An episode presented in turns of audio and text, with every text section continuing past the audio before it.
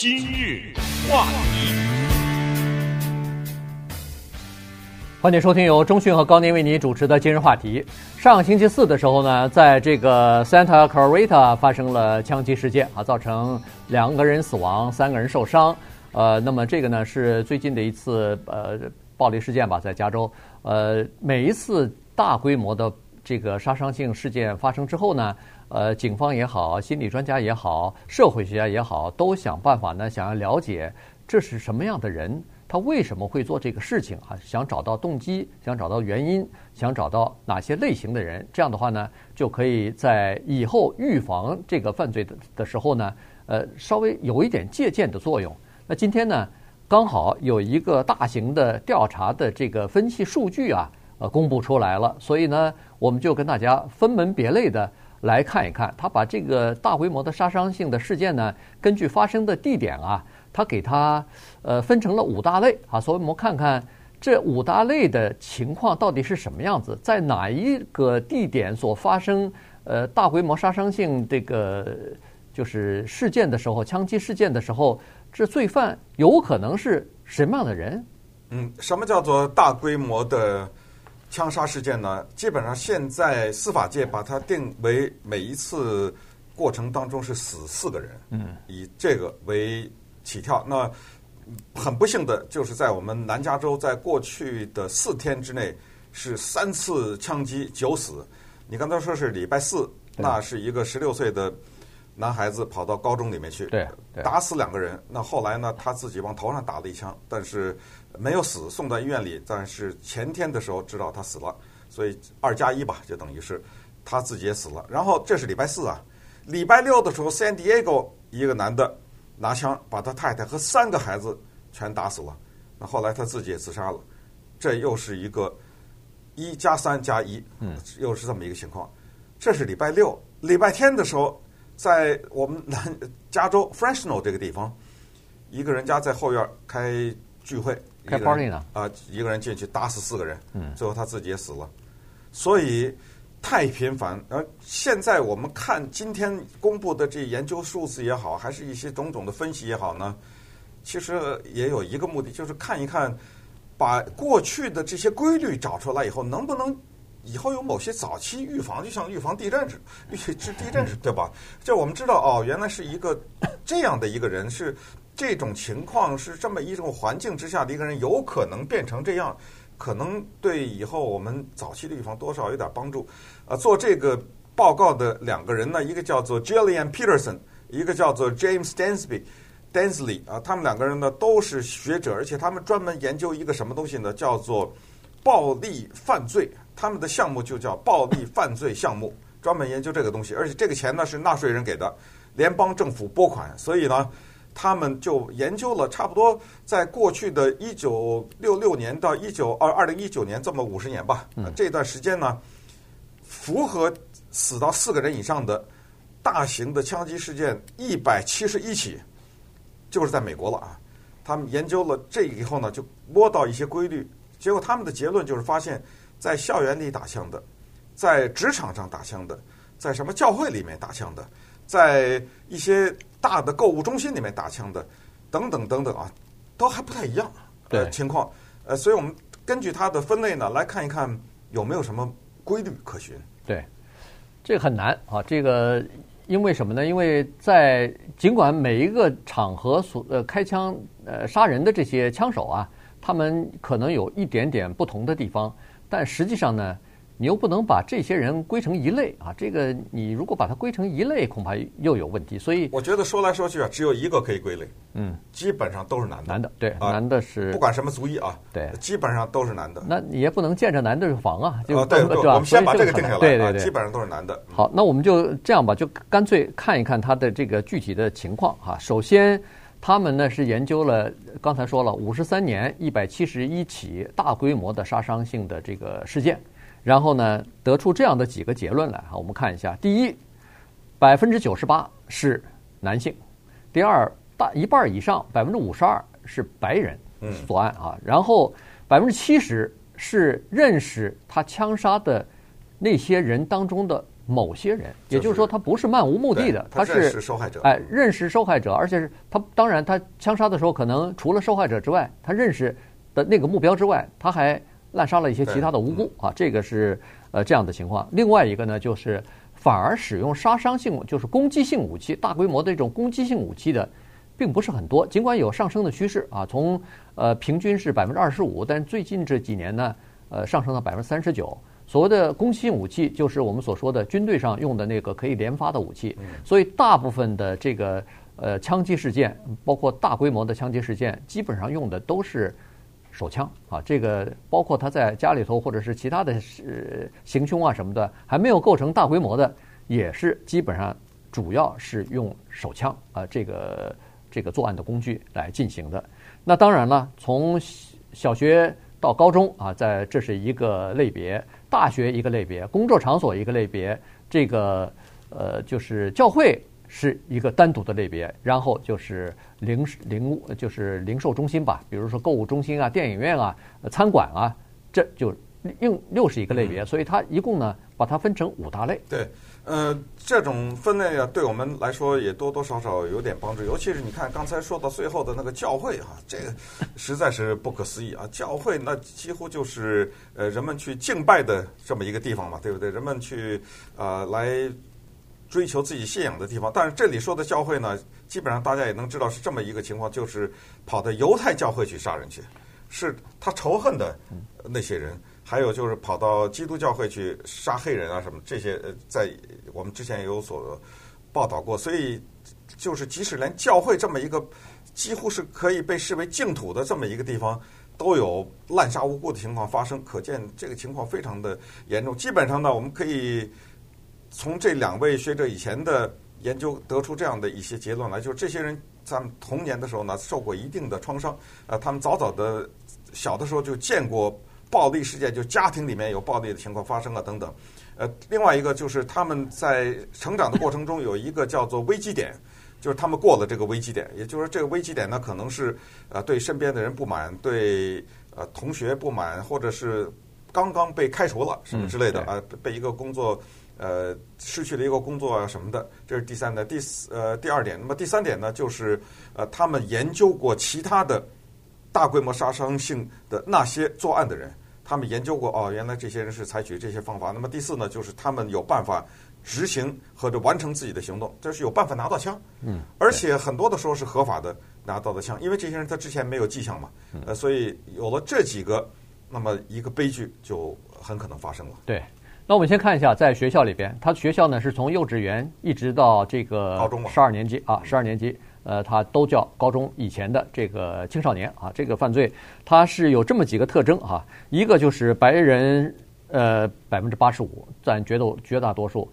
百分之百都是男性，嗯，呃，这是两点。第三点呢，就是发生这个枪击案的最有可能的地方呢，百分之九十一是在乡村或者是在郊区的一些学校里边啊，而且尤其是在这个。呃，公立的学校里边，这个是百分之九十一。这说明什么呢？哎、呃，对，这是乡村，呃，乡村比较多。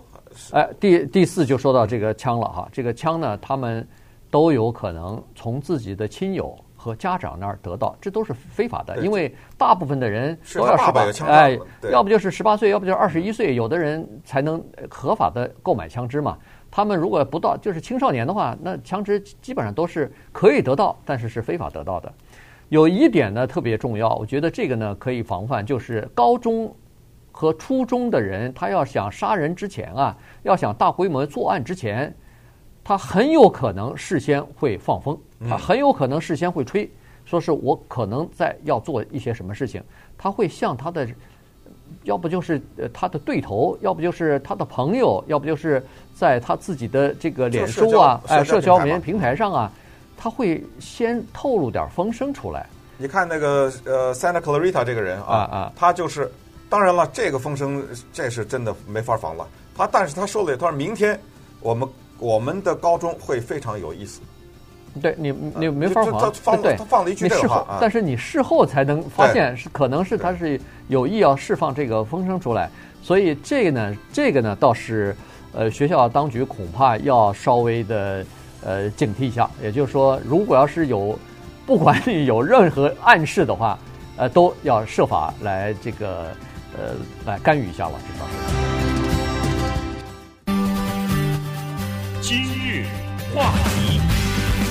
欢迎继续收听由中讯和高宁为你主持的今日话题。呃，这个司法部啊，他出资啊，呃，请研究人员呢对大规模杀伤的这个枪手啊进行了一番分析哈、从呃过去的五十三年的一百七十一起大规模杀伤的案件当中呢，呃，得出了一些数据。那么这个结果呢，今天公布了，所以今天我们跟大家来讲一下。刚才说了一下这个呃初高中啊，呃校园里边的枪击的呃枪手的特点，在大学里边呢情况又又一样不太一样了。在这个初高中呢，大部分是白人，呃，百分之一百是男性。在大学里头呢，这个情况出现了一点儿不一样，男性同样还是百分之一百，全部是男性。但是族族裔方面啊，这一次居然不是白人为主了，亚裔最高，亚裔百分之四十五，白人是百分之三十三，然后这个非白人是百分之十一。所以在大学里边，居然造成大规模杀伤性最多的。是亚裔的学生，他们的特点呢有这样几个哈。第一个就是，呃，有这个以前有过创伤啊，就是小时候要么就是受过虐待，要么就是心里头有过创伤，呃，家里压力太大了，家呃 家庭压力太大，呃，可能也是一个因素哈。呃，第二呢，就是他们有这个暴力历史，也就是说，要么就是有过犯罪记录，要么就是有过因为暴力呃犯罪而这个造成伤害的这种前科，这是第二。第三，他们百分之一百都是自杀型的，也就是说，他们杀完人之后自己就饮弹自杀了啊，没有一个例外。第四，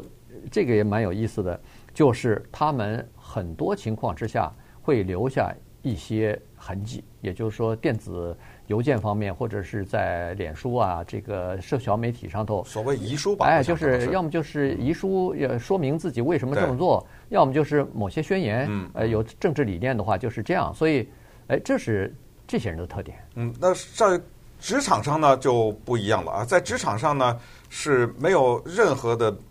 凸显的某一个族裔啊，或者某一个什么什么人，而且首次在职场上出现了一个。百分之九十六是男的，嗯，还有百分之四是女的啊。这个里面呢，就有职场上的压力啊，以及跟同事之间的一些冲突啊等等。上下级关系，上下级关系啊，这个里面是这个情况。可是到了教会啊，就有意思了。对教会的攻击呢，是百分之七十八攻击的是基督教的教会，嗯，呃，只有百分之呃十几吧，十六啊还是多少？是犹太教的教会，嗯，所以对犹太教的教会的攻击呢，是远远低于是呃基督教的教会。而在这个过程当中呢，有一个情况奇怪，是百分之五十的情况，这个杀人的人呢，他动机非常的明确，而且他认识这个教会里面的一些人。嗯，对，所以这个杀的人是他认识的人。就是有目的去的，有目的去的，对对对，所以这个是蛮有意思的。而且在这里头呢，他说在教会里头行凶的人呢，百分之七十三是有这个叫做犯罪记录的人，也就是说以前是有前科的人，这个有意思。而且他去教会杀人，经常是因为家庭纠纷，结果跑到教会去杀人去了。哎，这是一个情况。那最后一个呢，就是在这个呃零售中心啊、购物中心啊、什么餐馆啊。呃，电影院啊这些地方杀人呢，在这儿呢，他讲的多数还是白人，百分之五十七啊，百分之十三是呃百分之十七是黑人，然后呢又是男性是占百分之百。同时呢，他在这里头有一个特征啊，就是有三分之一的在这些地方行凶的人呢，是有叫做思维功能失调，或者说就是思维混乱吧，精神有点精神有点问题的这样的人啊，那么。像在这些地方杀人呢，经常是临时起意，也就是说，没有什么事先周密的计划什么的，他就是临时突然什么事情发作以后，有要么就是家庭变故，要么就是其他方面的这个打击来了以后，他就拿起枪就跑到这些地方去开枪了。嗯，啊，最后我觉得有一点呢，他们说的挺中肯的，我觉得也是今天的节目的核心的东西，就是在校园里面杀人的这些学生啊。其实呢，校园常常进行一些叫做突发事件的演习。嗯，他们大胆的指出，在学校里的这种演习效果不好，效果不大，因为那个杀人的人他也是演习当中的一个成员。对，他知道，如果有了这个事情发生的时候。比如说学校说的什么蹲在桌子底下啦，把门堵住了，嗯、什么这些他全都知道。呃，要跑的话是从哪儿跑啊？从哪条线路啊？你他都知道的话，你这就无效了，对不对？对。呃，他们这些专家指出呢，说这个东西，呃，不是说不做啊，但是说效果不大。真正的效果发生在你们家吃饭的那个桌子上，是发生在家里面。嗯。不要在家里面让孩子看到暴力，比如说吼叫啊、辱骂、不打呀，或者是呃给孩子灌输一些暴力的东西，就是说呃别人要是敢欺负你的话，你就什么加倍的怎么怎么着了，就是说这些，而且或者是让自己的孩子看到家里面父亲炫耀自己的枪支啊，呃或者对父亲呢、啊、对自己的母亲这个举手就打呀等，就反正就这些吧啊。这些东西发生在家庭里面，这个学校教育也没用，因为老师不知道啊，看着这么多的孩子，你说对不对？所以老师的能力有限，真正的孩子的情绪发生这样。你刚才说在大学里面杀人的百分之四十五是亚裔，这不让我们很震惊啊！对啊，就是说他们承受不了了，要想自杀，这这肯定是跟家里面有一定的关系吧？对不对？所以家里，我觉得整个的这个家庭可能是特别关键的一个东西。